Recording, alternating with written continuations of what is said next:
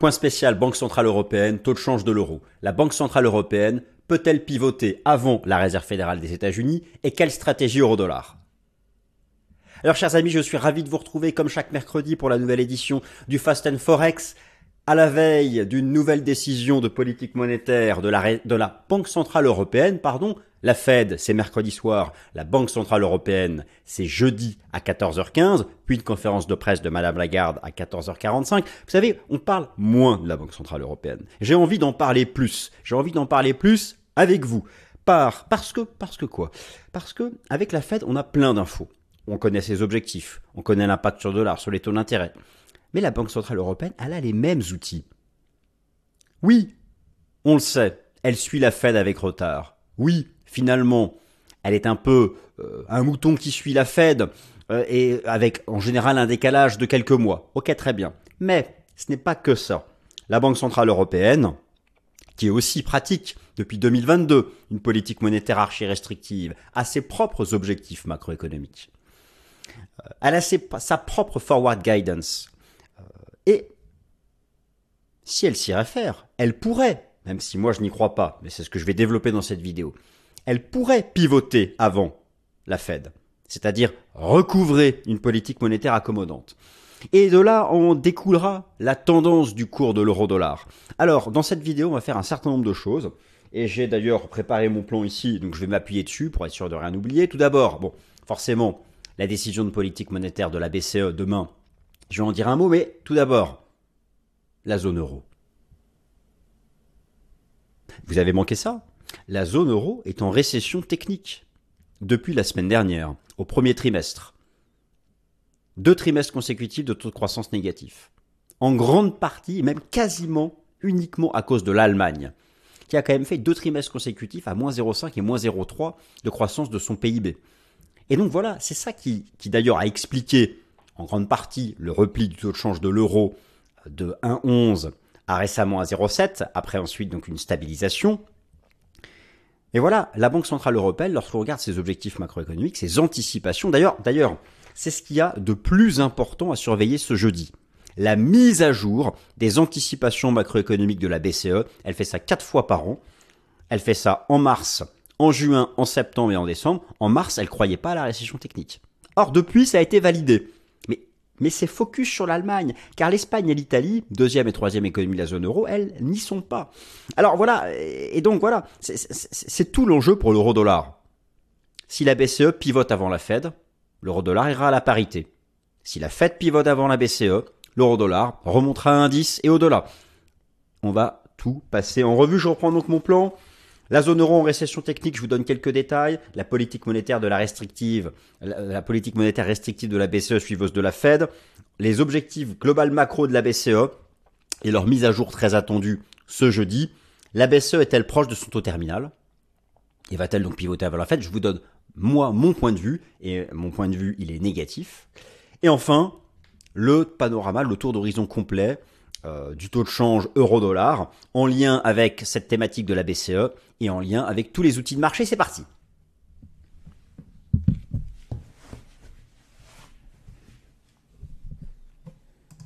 Alors chers amis, je me suis réduit, je suis tout en bas, coucou, vous me voyez. Point spécial Banque Centrale Européenne euro. On parle un peu de l'euro pour changer. La BCE peut-elle pivoter avant la Réserve fédérale des États-Unis? Que s'ouvre donc la session? Le plan, je vous l'ai détaillé euh, à l'instant, donc euh, écoutez, voilà, euh, passons directement à la première partie. La zone euro est officiellement entrée en récession technique au premier trimestre 2023. Et oui, et oui, c'est une catastrophe. Non, bien sûr, je plaisante. Vous allez tout de suite comprendre pourquoi. La récession économique classique, qu'est-ce que c'est? C'est un taux de croissance négatif du produit intérieur brut en rythme annuel et sur une année complète. Une récession technique, c'est deux trimestres consécutifs avec un taux de croissance négatif du PIB, mais d'un trimestre à l'autre et non en rythme annuel. En gros, je m'explique. Il faut bien que ce soit clair dans votre esprit. Le taux de croissance au premier trimestre de la zone euro en rythme annuel, ça a été plus 1. Mais d'un trimestre à l'autre, ça a été moins 0,1. Donc en fait, c'est une récession technique parce que c'est deux trimestres consécutifs avec un taux de croissance d'un trimestre à l'autre négatif, mais en rythme annuel, tout reste encore positif, sauf pour l'Allemagne, vous allez voir. Et oui, et l'Allemagne, c'est 30% du PIB de la zone euro, donc ce n'est pas rien. Et, ceux qui pensent que, la, que BCE va pivoter avant la Fed, mettent le doigt sur l'Allemagne. C'est vrai, d'ailleurs, on va pas se mentir, c'est moche, les indicateurs avancés dans le secteur manufacturier allemand. Et voilà, en Europe, il n'y a pas que l'Allemagne, et euh, c'est le débat du moment sur cette fameuse probabilité de récession. C'est un, débat aussi bien valable pour les États-Unis que pour, euh, que pour l'Allemagne.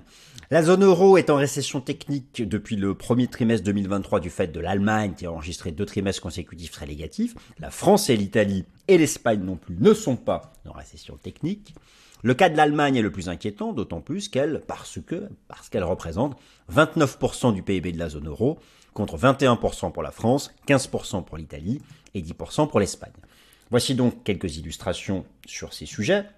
Vous avez d'abord ici effectivement l'évolution du PIB de la zone euro en rythme trimestriel. Voilà pourquoi tout le monde s'inquiète et voilà pourquoi certains jouent le retour à la parité euro-dollar, parce que c'est une récession technique et parce que le PIB, le PMI, Purchasing Manager Index, cet indicateur très respecté, indicateur avancé très respecté par le marché en Allemagne est en train de s'enfoncer sous 50.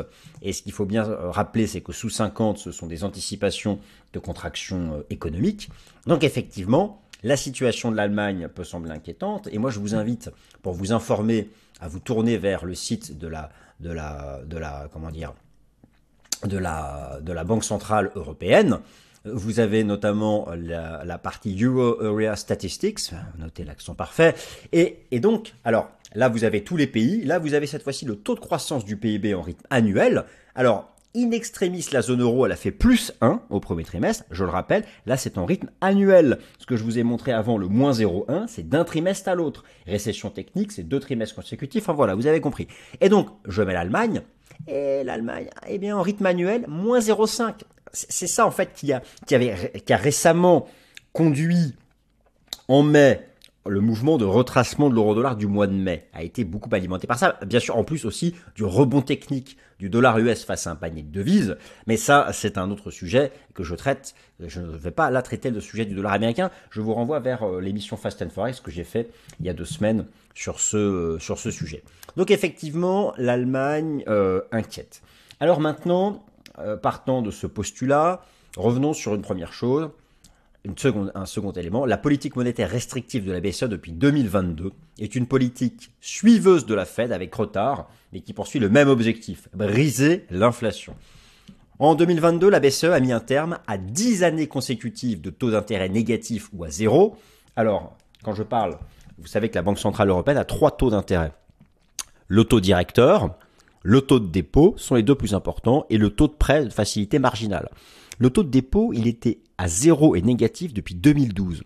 Le taux directeur était, ou taux de refinancement, était à zéro depuis 2016. Donc voilà, il y a eu vraiment ici un changement radical du fait de l'envolée de l'inflation. Désormais, le taux directeur ou Main Refinancing Operations était égal à zéro depuis 2016. Il est remonté maintenant à 3,75%. La politique restrictive de la BCE, c'est aussi la réduction du bilan de la Banque Centrale Européenne, qui représente l'autre dimension de cette politique monétaire hawkish, dont l'objectif est de réduire le taux d'inflation à 2%, une inflation qui a connu une hausse archi verticale. Alors, je vais vous montrer justement sur euh, ces éléments un certain nombre de, d'illustrations. Alors tout d'abord, vous avez ici vous savez, toutes les infos sont sur le site de la BCE, donc il suffit d'aller chercher ça. Vous avez là l'évolution de tous les taux d'intérêt de la BCE, le taux de dépôt, qui est maintenant considéré presque comme le plus important. Hein. C'est le taux, d'intérêt. Vous savez, lorsque les, banques commerciales déposent leurs fonds près de la banque de la, BCE. Et là, c'est lorsqu'elles se refinancent pour prêter à l'économie réelle. Le taux de dépôt, regardez, il était à zéro depuis 2012. Il est tombé à moins 0,50 en 2019 et là, remonté à 3,25. Et le taux directeur, il était à 0 depuis 2016 et là, il est remonté à 3,75. Donc il y a vraiment eu ici euh, euh, une inflexion euh, restrictive de la politique monétaire en vue de briser l'inflation. Et là, je vous renvoie vers, c'est un super tableau de bord, encore une fois, un super dashboard disponible sur le site de la, de la Banque Centrale Européenne, avec toutes les composantes de l'inflation. Je voulais par exemple regarder l'inflation alimentaire. la courbe de l'inflation alimentaire. On est encore à 15%. Après, on va mettre l'inflation globale. Alors, il n'est pas mis à jour. Hein. Maintenant, c'est 6,1, mais, mais il, leur manque un mois. Mais, c'est vraiment. Je vais vous montrer d'autres endroits ici où c'est à jour. Voilà. Là, je le laisse sur TradingView. Et donc, vous avez. Alors, quand je dis avec retard, vous avez ici en, rouge la courbe de l'inflation aux États-Unis. Cette seconde courbe en rouge, c'est la courbe de l'inflation au sein de la zone euro. Mais regardez les courbes en bleu pointillées. En bleu foncé, c'est le taux de la Fed et en bleu clair, le taux de la BCE. Vous voyez que voilà, il y a eu 3-4 mois de retard de la BCE pour enclencher elle aussi un cycle haussier de ses taux d'intérêt. Et c'est toujours la même chose. Elle agit toujours avec retard sur la Fed, sauf à avoir des fondamentaux qui seraient archi complètement, euh, archi complètement différents. Et donc là, je vous ai remis plusieurs informations. Vous avez en bougie japonaise. Alors je vous présente l'euro index. C'est vrai qu'on parle beaucoup du dollar index dont le code est DXY. Eh bien, attardons-nous un peu maintenant sur l'euro index, petit tips d'utilisation de TradingView, dont le code est EXY. Et vous avez là donc le taux directeur de la BCE, et là vous avez le bilan de la BCE.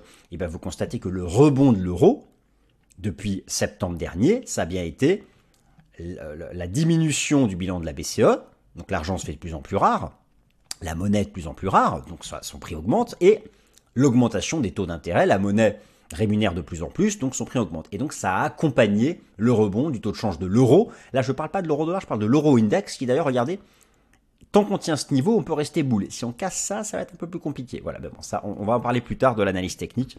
Si vous voulez aller directement à la partie technique, vous avez le chapitrage en bas pour avancer donc dans, euh, dans, la vidéo. Donc ça voilà, ça c'est une première chose. Euh, l'objectif c'est donc de briser euh, cette inflation alors qui est loin d'être vaincu, hein, c'est ce que vous allez voir plus tard dans, la vidéo, en particulier l'inflation sous-jacente. Il va falloir justement qu'on parle. Et, donc regardez même par exemple, alors c'est intéressant parce que là je vous ai mis en bleu le bilan de la Fed et en rouge le bilan de la BCE. Eh bien regardez récemment il y a eu un rebond du bilan de la Fed, mais c'était à cause de la crise bancaire des banques régionales US. Alors que la BCE, elle, en Europe, il y a un système bancaire qui est quand même beaucoup plus solide que ce maillage de banques régionales états-uniennes. Le bilan, le bilan de la BCE continue de baisser. Et donc ça, c'est plutôt quand même overall un facteur de force pour l'euro-dollar. Mais bon, ça, on, va en parler, euh, on va en parler, on va en parler plus tard. Les anticipations, alors les, anticipations de la BCE et la mise à jour euh, très attendue pour euh, la, réunion du jeudi 15 juin. Alors ça, j'insiste. Il s'agit ici de la chose la plus importante à suivre en ce qui concerne la réunion de la BCE ce jeudi 15 juin. La Banque Centrale Européenne met à jour ses anticipations macroéconomiques seulement quatre fois par an, en mars, en juin, en septembre et en décembre, et ses perspectives de politique monétaire en dépendent euh, directement. L'objectif prioritaire de la BCE, un peu comme la Fed, mais il y a beaucoup de différences, c'est un taux d'inflation sous-jacent stable et autour de 2% annuel. Lorsque je parle d'inflation sous-jacent, c'est hors alimentation et énergie. La BCE, bien sûr, cherche à assurer un rythme de croisière et un taux de croissance positif du PIB de, la zone euro, mais malgré la récession technique, alors là je vous parle des anticipations, attention, là je m'appuie sur les anticipations que la BCE avait livrées en mars, avant que soit confirmée la récession technique au sein de la zone euro du fait de l'Allemagne. Donc, c'est pour ça que moi, ce jeudi, je vais me jeter, je vais me précipiter dès le début d'après-midi sur les nouvelles anticipations de la BCE. Et vous allez voir, il y a un super dashboard sur le site de la BCE, une page qui est super claire avec son tableau où elle résume ses objectifs. Et en mars dernier, elle ne croyait pas du tout à la récession. C'est pour ça que certains disent, beaucoup de personnes ne croient à ce que la BCE pivote avant la Fed. Bah, la BCE, elle est hyper optimiste. Mais moi, j'ai tout lu, toutes ces anticipations de mars dernier, elle nous dit aucun problème, ça va désinflationner, la baisse de l'inflation va relancer la consommation domestique, on a hyper confiance dans la croissance en provenance de Chine, etc., etc. Du violon, quoi, c'est au poil, hyper confiant. Euh, par contre, avec cette crainte sur l'inflation sous-jacente. Et c'est ça qui avait fait remonter l'euro-dollar depuis octobre dernier jusqu'à récemment les 1,11 avant que commence leur tracement. Et donc vous comprenez maintenant tout l'enjeu de cette réunion là du jeudi 15. C'est est-ce qu'elle change son fusil d'épaule? Est-ce qu'elle nous dit oulala l'Allemagne euh, récession technique oulala pas bon ça, on va pivoter Ou est-ce qu'elle maintient cap? Non non, tout ça c'est transitoire. Vous savez, ils aiment bien ces mots-là, hein, provisoire, transitoire, tout ce qu'on veut. Bon, euh, surtout Madame Lagarde qui nous disait à l'époque que l'inflation était transitoire. Bon, enfin, on va pas reparler de ça. Et, euh, donc, et donc, euh, et voilà, donc ce, sera majeur. Et de là va en découler, bien sûr, les anticipations comparées de politique monétaire faite BCE et la tendance de l'euro-dollar. Hein. Ça, c'est un, un chimie Enfin, c'est tellement passionnant. Moi, je prends du plaisir à suivre tout ça. Donc, elle était plutôt confiante. Alors, je vais vous montrer en fait à quoi complètement, concrètement ça, correspond. voilà, vous avez ici donc voilà, son tableau des anticipations de, politique monétaire, c'était en mars dernier. Les, ces anticipations de croissance pour le PIB de la zone euro, elles, easy, tranquille, hein. positif, positif, positif. Ça, c'était en mars. Ça, c'était en mars. Et, d'ailleurs, ça se présente, ça se présente comme ça. Là, je suis sur le site de la, de, la BCE. Et voilà, ça se présente comme ça. Les c'est un énorme papier. Donc cette page, elle va être mise à jour. Elle va être mise à jour euh, ce jeudi avec les anticipations. Vous voyez, pour l'inflation, j'y viens tout à l'heure, mais ils sont hyper confiants, sauf pour l'inflation sous-jacente. Et voilà, donc ça se présente sous la forme d'un tableau comme ça. Et, ça, ça va être mis à jour ce jeudi avec les anticipations de, PIB, d'inflation, d'emploi et tous les détails de la croissance, etc., etc. Et puis là, ils vous expliquent tout, euh, pourquoi ils sont confiants. Ils font même une analyse de la croissance en provenance d'Asie. Donc ça, ce sera vraiment le gros morceau actualisé auquel il va falloir s'intéresser ce jeudi euh, lorsque la BCE va délivrer sa nouvelle décision de politique monétaire. Alors justement, moi, pourquoi je ne crois pas que la BCE va pivoter avant la Fed? Je vous donne ici euh, mon argument principal. L'énorme résilience de l'inflation sous-jacente en Europe, à la différence des États-Unis. Et en particulier l'inflation alimentaire. C'est-à-dire que aux États-Unis, aux États-Unis, moi je regarde, en fait, il faut s'intéresser aux composantes de l'inflation. Vous savez qu'aux États-Unis, Flash est en chute libre. Je vous ai régulièrement montré, notamment, je, vous renvoie vers mes dernières émissions Fast and Forex, que par exemple l'inflation alimentaire aux États-Unis était en train, de tendre vers zéro. Euh, c'est pas du tout le cas en Europe. L'inflation alimentaire encore à 15% par an. Et vous croyez que la Fed, la BCE va pivoter avant la Fed? À moins que là, tous les supermarchés, que tous les commerçants, que toutes les grandes chaînes se décide, allez, on va, on va être gentil avec les Européens, on baisse tous les prix de 20%. Ça, ça, va prendre trop, ça va prendre du temps encore. Moi, je n'y crois pas. Dites-moi ce que vous en pensez dans les commentaires. Je ne crois pas à ce que la Fed, à ce que la BCE pivote avant la Fed. Je me trompe peut-être. Alors, euh, je n'y crois pas parce que bon, c'est bien de dire ça, mais il faut des arguments. Voilà, ici vous avez en bleu clair l'inflation sous-jacente en Europe. Euh, celle qui en plus contient les services, elle, commence à peine à baisser, elle est encore tout en haut, tout en haut. Elle, est à 11% aux États-Unis, elle est à 5. Et l'inflation globale, elle, qui a vraiment baissé, et, ça va prendre du temps, il faut être patient. Alors d'ailleurs, si vous regardez euh, les, anticipations de la BCE, là j'ai mis ici euh, les anticipations, la, BCE, elle est confiante pour que l'inflation revienne à 2%, regardez, fin 2024, début 2025, pour le scénario moyen. Donc ça va prendre du temps quand même. C'est aussi pour ça. Même la BCE, euh, elle, nous dit, en tout cas on, va, verra ce qu'elle dit jeudi, mais en mars dernier, elle disait qu'elle n'était pas pressée de, euh, de pivoter. Alors la BCE est-elle proche de son taux terminal? Un pivot avant euh, celui de la Fed me semble très peu probable. Et d'ailleurs, je me suis tourné vers les anticipations de marché. Il resterait encore, il resterait à IT, vous l'avez noté, encore deux hausses de taux de la BCE avant qu'elle n'atteigne son taux terminal. J'insiste sur le fait que le fait d'atteindre son taux terminal n'est pas le fait de pivoter. Pivoter, c'est lorsqu'on enclenche la tendance baissière des taux, ça pourrait prendre un certain nombre de temps.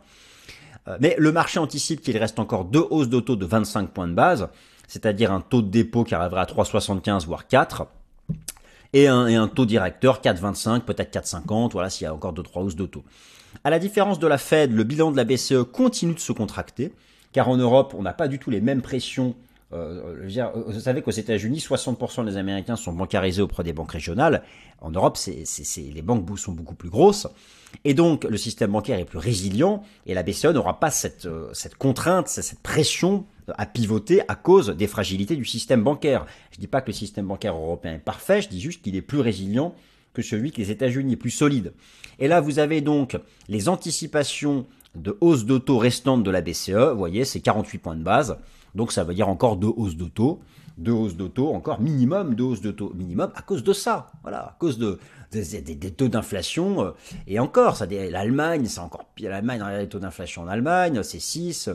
Dire bon, euh, regardez l'alimentation boisson en Allemagne, c'est 17%. bon, il n'y a, pas de raison que le que le que le, que, le pivot de la BCE se fasse comme ça de manière, euh, de manière, de manière rapide. Euh, alors maintenant, taux de change de l'euro et cours de l'euro-dollar, entre pivot de la BCE et diagnostic complet de marché. Alors tout d'abord, je vous ai présenté tout d'abord l'euro-index, on va en reparler, et c'est très intéressant de faire l'analyse technique de l'euro-index. On va regarder le rapport Commitment of Traders, vous savez, les, données de positionnement sur l'euro-dollar qui ont été mises à jour encore, comme chaque semaine. Alors ce que je vais vous montrer, c'est que les asset managers ont effectivement réduit leur exposition à l'achat sur l'euro-dollar, mais pas les hedge funds. Du côté des spreads d'auto intra-zone euro, c'est stable, c'est plutôt un facteur haussier pour l'euro. Alors, le retracement de l'euro-dollar en mai, il a été du fait d'un rebond du spread entre les États-Unis et l'Allemagne. Maintenant, il revient un peu sous résistance, on verra. Et puis, bien sûr, euh, aussi, il y a eu le rattrapage des actions américaines vis-à-vis des indices européens. Maintenant, on va voir en chartisme fractal. Euh, moi, je, conserve les mêmes niveaux. Euh, pour moi, l'invalidation de la hausse, c'est 1,05, 1,0520. Au-dessus des 1,05, 1,0520, je pense qu'on est encore en scénario haussier. Je vais vous expliquer pourquoi. En dessous, c'est terminé et on ira donc, on ira donc à la, à la, à la parité. Alors, déjà, l'euro index. Vous avez ici un graphique qui représente les bougies japonaises en données hebdomadaires. Tant que le RSI tient 50 et tant qu'on tient ce niveau chartiste, c'est haussier. En dessous, c'est fini. Alors, le rapport Commitment of Traders sur le cours de l'euro-dollar. Donc j'ai pris le cours de l'euro-dollar, j'ai pris les options et les futurs et, depuis deux ans. Les asset managers, effectivement, dans le repli du cours de l'euro-dollar, alors là sur l'ensemble du mois de mai, sur l'ensemble du mois de mai, il y a eu une diminution de la position nette. Il faudrait pas casser ce niveau. Donc effectivement, il y a eu un recul des positions longues, une toute petite hausse des positions short, c'est pas non plus le cataclysme, mais il faut absolument euh, tenir ce niveau et ça on verra à la prochaine mise à jour. Au niveau des hedge funds, la position nette n'a pas baissé, elle fait même plutôt une structure bullish, donc voilà, les, hedge funds ont l'air plutôt de rester en faveur d'un rebond de l'euro dollar. Les asset managers commencent à hésiter. Donc voilà, là c'est là c'est pas évident. À suivre pour ces données de positionnement. En ce qui concerne les spreads au sein de la zone euro, je vous ai mis ici le spread entre l'Italie et l'Allemagne, entre la France et l'Allemagne. Tant que ces spreads sont plats ou à la baisse, c'est un facteur de soutien pour l'euro, car l'euro souffre lorsqu'il y a une hétérogénéité entre les, conditions de crédit au sein des pays de la zone euro. Ça, c'est plutôt euh, bullish. Maintenant, voilà le recul récent de l'euro-dollar. Ici, je vous ai mis en bleu l'euro-dollar et en bougie japonaise, vous avez le spread d'auto cette fois-ci entre les USA et la zone euro. Pour la zone euro, j'ai pris l'Allemagne. Le repli récent de l'euro-dollar, ça a été un rebond du spread d'auto. Mais le revoilà sous une petite résistance. Si d'ailleurs j'applique l'Ishimoku au spread d'auto, Là, on est quand même sous le nuage, c'est quand même baissier et tout. Alors, ok, là, ça s'est neutralisé, la Kijun mais voilà, overall, on n'est pas repassé comme en bull market, comme ça avait été ici le cas en septembre, en septembre 2021. Euh, Maintenant, écoutez, sur le cours de l'euro-dollar, moi, j'ai pas changé, euh, j'ai pas changé d'avis. Moi, je, pense que, alors, euh, pour moi, l'invalidation de la hausse, l'invalidation de la hausse, pour certains, c'est 1,0636. Pour moi, l'invalidation de la hausse, c'est ça. C'est ce sont les 1,05, les 1,0510, 1,0520. C'est l'ultime support ici en Ishimoku. C'est le niveau des 50 sur le RSI hebdo. Alors oui, la divergence sur le MACD, c'est pas top. Hein, ça rappelle celle-là. Ok, c'est pas top.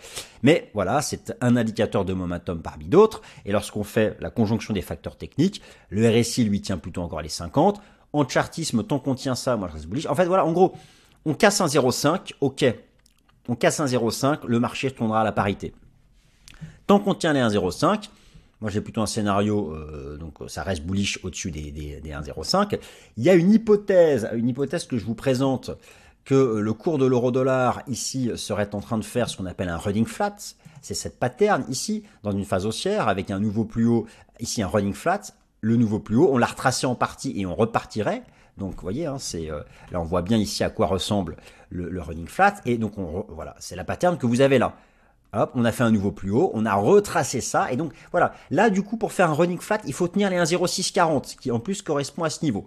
Donc voilà, écoutez, je vous donne des niveaux, chacun son opinion. Pour certains, l'invalidation de la hausse, c'est 1,0630, car il y aurait plus de running flat. Pour d'autres, c'est 1,05, 1,0520. Moi, je me situe plutôt là. Et euh, et euh, et puis alors certains même ont des niveaux encore beaucoup plus extrêmes. Moi, je vous livre ici mes, mes, deux niveaux. Par contre, voilà, moi ma conviction, c'est que si on casse les 1,05, là clairement le marché retournera à la parité et, euh, et ce sera du fait de données fondamentales liées à la politique à la politique à la politique monétaire et donc et donc, euh, il, est peu probable pour moi que la, que la, BCE pivote euh, avant, euh, avant la Fed. maintenant, place à la décision de la BCE ce jeudi 15 juin, en particulier la mise à jour de ses anticipations macroéconomiques, et de là, le choix du cours de l'euro-dollar par rapport au niveau chartiste que je vous ai décrit. Voilà, j'espère que cette vidéo vous a plu. Merci à toutes et à tous et bonne fin de semaine. Merci.